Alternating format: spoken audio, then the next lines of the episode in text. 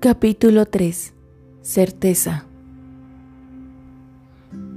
Durante los nueve meses que pasamos en el vientre de nuestra madre, un ángel sostiene una vela para nosotros con la finalidad de enseñarnos la sabiduría del universo. Percibimos todo desde el comienzo hasta el final del mundo. Cuando nacemos, el ángel nos da un golpe certero en el labio superior, haciéndonos olvidar todo lo que hemos aprendido. Sin embargo, algunas huellas de esos recuerdos se quedan en nuestra alma. La idea de Dios resuena en nosotros, y es en esta resonancia sobre los residuos de esos recuerdos que construimos nuestra conciencia. Relato cabalístico. Entramos en el mundo físico olvidándonos de nosotros mismos, pero en algún lugar de nuestras almas recordamos algo. El potencial de ser como Dios se agita. Estos recuerdos son la base de lo que los cabalistas llaman certeza, que de acuerdo con el Zohar es uno de los secretos para activar nuestra naturaleza divina. Certeza no solo de que podemos lograrlo, sino de que lo lograremos. La certeza es una vasija. De acuerdo con la Cábala, para que la luz del Creador se revele, debe haber una vasija que la reciba. El nombre de esta vasija es certeza, y el nivel de la luz revelada depende de la fuerza de la certeza. El Zohar afirma que no existe un solo instante en el que no haya luz. Es solo la vasija la que limita la cantidad de luz manifestada. Cuando logramos una certeza total, nos volvemos como Dios. Oponente es anticerteza. El oponente es el sembrador de la duda, el limitador de la vasija. En el paradigma de significancia del oponente, nosotros no podemos ser como Dios porque creemos que no podemos ser como Dios. La Biblia relata la historia de una mujer de Sunem que cuidó de Elisha el profeta. Me has cuidado muy bien, le dijo Elisha a la mujer un día. ¿Qué puedo hacer por ti? Puedo interceder con el rey o con alguno de sus generales sobre algún asunto que necesites. ¿Cómo podría ayudarte? La tsunamita contestó que era una mujer sencilla y no quería nada especial.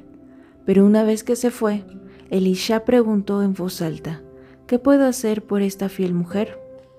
Jesaí, su sirviente, respondió, Maestro, la tsunamita es una mujer mayor y nunca ha tenido un hijo. Elisha la mandó llamar y dijo, Tú darás a luz a un hijo, indicando el día exacto en que la criatura nacería. Sorprendida, la tsunamita contestó, No te burles de mí, no me mientas. Pero Elisha le aseguró calmadamente que ocurriría exactamente como había profetizado. Y así fue. Ella dio a luz a un niño el día exacto que Elisha profetizó. Los años pasaron y el niño creció. Un día, mientras cortaba pasto en los campos, el chico se quejó de un dolor de cabeza.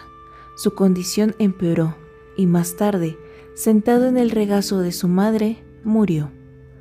La tsunamita llevó al niño a la cama donde Elisha dormía cada vez que iba al pueblo y lo acostó en ella. Cerró la puerta de la habitación, fue a buscar a su esposo y dijo, Envíame a uno de los sirvientes, uno de los jóvenes que trabajan contigo, y también uno de los burros, y déjame ir con el hombre de Dios que está predicando en las afueras del pueblo. El marido preguntó por qué quería ir con el profeta pues no era primero de mes ni Shabbat. Pero la tsunamita dijo simplemente, la paz sea contigo, adiós. Ella cabalgó hasta el monte Carmelo, donde Elisha estaba enseñando. Y cuando el profeta la vio, pidió a Jesaí que le preguntara sobre su familia. La tsunamita dijo al sirviente que todo estaba bien.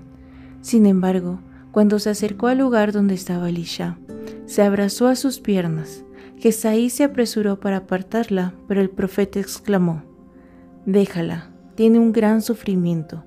Dios me lo hizo saber. No me permitió verlo, no me lo dijo. Entre lágrimas la mujer gritaba, Pedí un hijo de Dios, no lo hice. Te imploré que no te burlaras de mí. ¿Qué clase de favor fue darme un hijo que muere a tan temprana edad? Elisha dijo a Jesaí que se pusiera una capa, tomara el bastón de Elisha y fuera a colocarlo sobre el rostro del niño. Si en el camino te cruzas con alguien, le advirtió Elisha, no hables sobre esto. Aun si alguien te bendice, no le contestes. La mujer se mantuvo cerca de Jesaí mientras se dirigía hacia el niño, jurando que no se separaría de su lado hasta que reviviera a su hijo. Pese a la advertencia de Elisha y a las protestas de la tsunamita, Jesaí mencionó su misión a varios conocidos que se encontró en el camino. Cuando llegaron con el chico, el sirviente puso el bastón sobre el rostro del niño, según había indicado Elisha, pero nada sucedió. El niño permanecía quieto como una roca, sin mostrar ni siquiera un parpadeo. Jesaí y la tsunamita corrieron de regreso con el profeta, y la madre comenzó a llorar sin control. Elisha se puso su abrigo y recorrió el camino hasta la casa. Entró en la habitación y cerró la puerta. Rezó a Dios y entonces se recostó sobre el niño. Puso su boca sobre la boca del niño, sus ojos sobre los ojos del niño y sus manos sobre las manos del niño. Lentamente el cuerpo del crío entró en calor. Elisha se levantó, caminó alrededor de la habitación durante algunos minutos y luego se recostó de nuevo sobre el niño. Repitió este procedimiento siete veces y tras la última, el niño abrió sus ojos. El profeta dijo a Jesaí que llamara a la tsunamita. La madre entró a la habitación y al ver a su hijo vivo, cayó de rodillas y se inclinó ante Elisha. Llorando, pero esta vez, con lágrimas de alegría, cargó a su hijo y partió.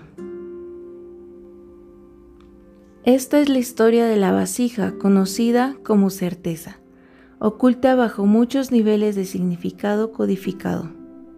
¿Por qué la mujer dice adiós a su marido en vez de comunicarle la muerte de su hijo? La respuesta reside en la tecnología de la certeza. Cuando no creemos que la muerte puede ser derrotada, no sucederá. La falta de certeza cierra la vasija. La tsunamita no confió en su marido porque sabía que el nivel de certeza de éste no era suficiente para regresar a su hijo de la muerte. De habérselo dicho a su marido, el profeta no hubiera podido hacer el milagro.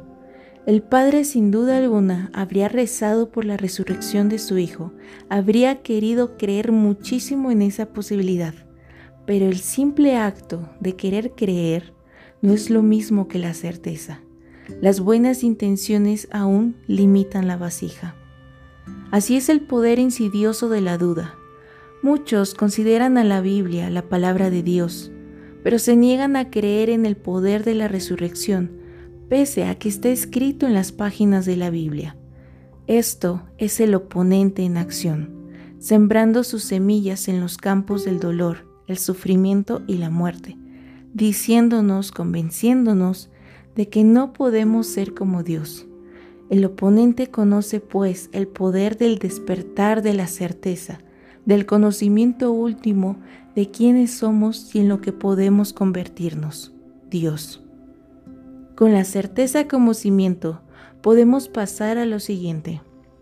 Un conjunto extraordinario de declaraciones que cambiarán nuestras vidas para siempre.